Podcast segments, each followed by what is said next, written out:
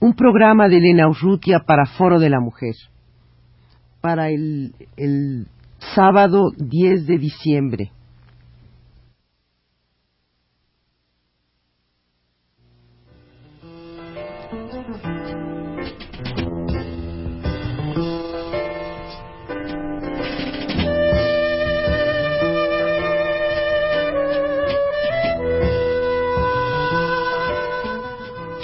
De la Mujer.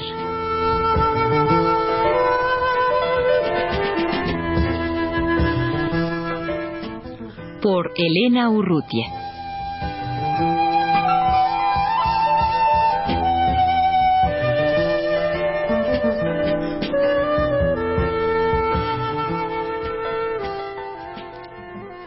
La colección de comunicación alternativa de la mujer, en su número 8, correspondiente al mes de agosto de 1983, se ocupa en esta ocasión de la mujer en el mundo en el diario El Día de la Ciudad de México.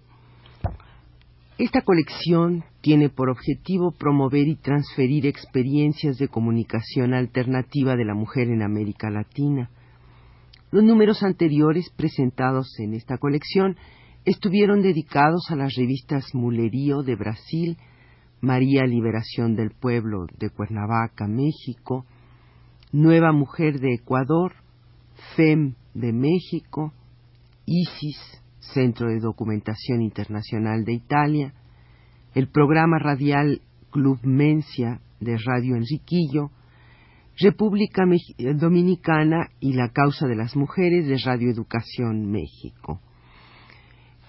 Esta colección de comunicación alternativa de la mujer, que está a cargo de Adriana Santa Cruz y de Viviana Erazo, se ocupa en esta ocasión, como decía, de la mujer en el mundo del diario El Día en México. Esta sección de la mujer en el mundo ocupa una página del periódico y se publica dos veces a la semana. La directora del periódico El Día eh, dice lo siguiente, yo pienso que en términos generales hay muchas hay muy serias omisiones en cuanto a la presencia activa y muy serias distorsiones en cuanto al tratamiento de la mujer como objeto de la comunicación. Si se hace un análisis de la presencia de mujeres profesionales en los medios de comunicación, tanto en México como en otros países del mundo, encontramos que las mujeres somos minoría y si se lleva este tema al análisis, por ejemplo, de puestos directivos, encontramos que somos ultraminoría dentro de la dirección y la conducción de medios de comunicación.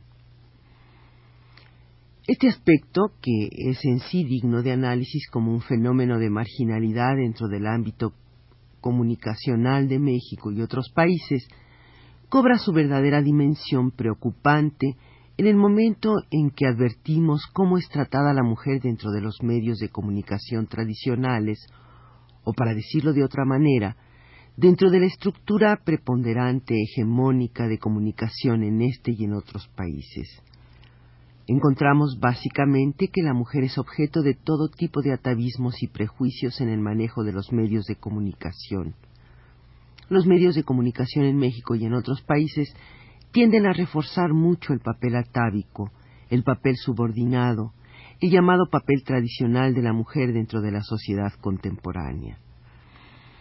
Como todo mundo sabe, el periódico El Día es el primer diario nacional dirigido por una mujer. Entonces eh, resulta, probablemente no resulta sorprendente, pero sin embargo es, eh, es de, alabarse el que su directora, Socorro Díaz, haya decidido el eh, instalar, el llevar a cabo, el producir estas dos páginas semanales eh, dedicadas a la mujer en el, en, el diario El Día, ¿no? Em, el, el, día con todas sus características democráticas, con toda su voluntad de darle voz a los que menos voz tienen en este país, sigue diciendo Socorro Díaz, su directora, era un periódico muy para hombres, o diríamos muy poco preocupado por los problemas específicos de la mujer, que constituye además el 50% por lo menos de nuestro mercado potencial de lectores. Creo que todo medio que se aprecie de querer vivir muchos años tiene que partir de un análisis muy pragmático como este. En los primeros meses de fundación del día, a principios de los años 60, siendo un periódico de 12 páginas estándar, tenía un espacio reducido, pero espacio al fin, dedicado precisamente a los problemas de la mujer. Se llamaba La Mujer Hoy. Era sin duda una visión totalmente innovadora de los problemas del periodismo, una visión muy avanzada para surgir. Pero este espacio desapareció. Posteriormente se crea, hace un poco más de un año, esta nueva sección. Eh, la mujer que está encargada de, de, la, de la página de, de, la mujer en el mundo, en el diario El Día, eh, Patricia Eskenazi, habla sobre la creación y el desarrollo, la formación de, estas páginas, de esta página de la mujer. Dice Patricia Eskenazi, la idea desde un principio fue dar un panorama amplio de la situación de la mujer en nuestro continente, en general del tercer mundo y en particular de México. Intentamos desde el inicio equilibrar la página en dos sentidos. Por una parte, denunciar la situación de postergación e injusticia en que sume a la mujer históricamente y también destacar testimonialmente los casos de mujeres que han saltado miles de obstáculos para llegar a ocupar lugares importantes, casos que además, por excepcionales, confirman la, la, regla que impera sobre la marginación de la mujer. Por otra parte, buscamos equilibrar geográficamente las planas, tratando de dar en cada publicación información de Centroamérica, Asia, mundo desarrollado y México. México sería la constante. La idea era tratar de abrir tres frentes geográficos distintos en cada publicación, intentando demostrar que por más kilómetros que separan a un país de otro, a un continente de otro, el trato vejatorio que dan las sociedades a la mujer es el mismo. La diferencia reside solo en el grado que impone el nivel de desarrollo de tal o cual civilización que a la larga se transforma en un impacto solo formal, porque se impresiona que en la India los padres pidan al médico que mate a la criatura recién nacida, si es niña, no es menos impresionante enterarse en América del Sur de la desaparición de centenares de pequeños que mueren o se pierden en la vida porque sus padres son hechos prisioneros por gobiernos totalitarios. Y continúa eh, diciendo Patricia Eskenazi, la coordinadora de esta sección de la mujer. La página aparece los días domingo y lunes. Las razones son bastante espontáneas. Una página con un tema que no se trata con regularidad en los medios de comunicación, no es fácil hacerla con una frecuencia muy cerrada. Se nos ocurrió entonces acumular un trabajo semanal y repartirlo en dos días. El domingo apareció como aquel el domingo pareció como aquel en que toda la gente, y especialmente la mujer, tiene más tiempo para cosas propias, entre ellas leer un periódico. Y el lunes se justificaba porque, en casos en que un tema se debiera dar en dos partes, había más continuidad entre domingo y lunes. La idea da resultados porque coincide además con las formas de trabajo que se dan a las que, se dan las agencias de noticias de las que se nutre la página de material informativo. También influyó en la designación de los días el hecho de que la elaboración de la página estuviera en manos de una sola persona. Evidentemente, se puede dar una mejor organización si se trabaja durante la semana para publicar el domingo y el lunes. Respecto a las fuentes de información, eh, Patricia Askenazi eh, dice que reunirse con material como el que requerimos no es fácil, evidentemente la denuncia social, política, de lo que sucede con la mujer hoy en nuestra sociedad, no es una voz que se escucha en cualquier parte.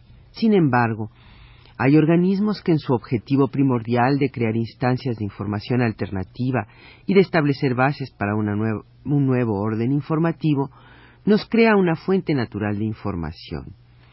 El trabajo que realizan la Unidad de Comunicación Alternativa de la Mujer del Instituto Latinoamericano de Estudios Transnacionales, así como las investigaciones que desarrollan la Unidad de la Mujer del Centro de Estudios Económicos y Sociales del Tercer Mundo y el Colegio de México, son un buen ejemplo de ello.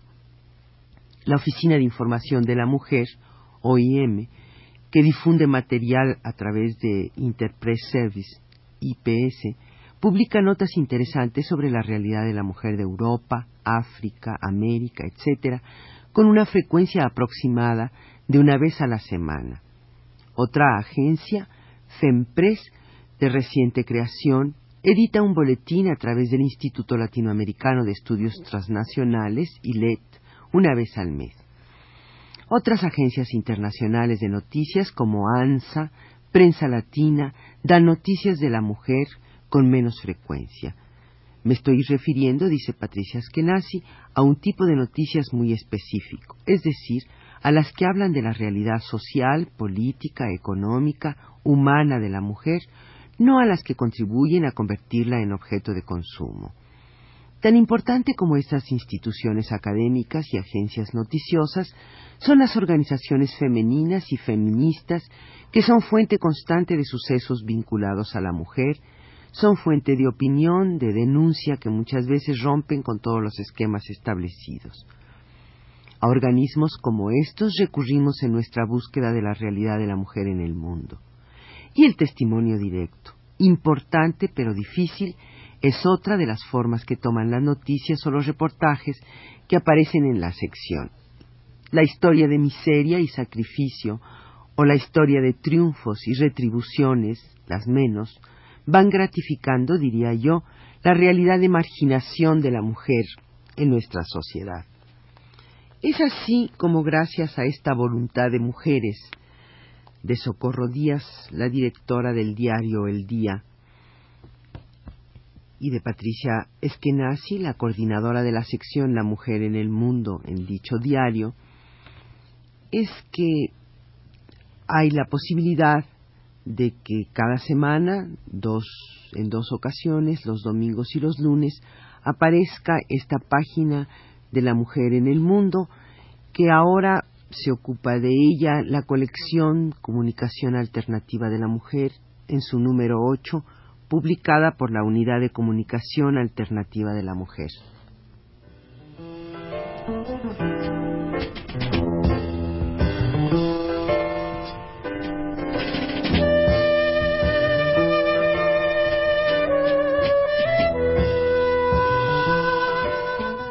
Foro de la Mujer.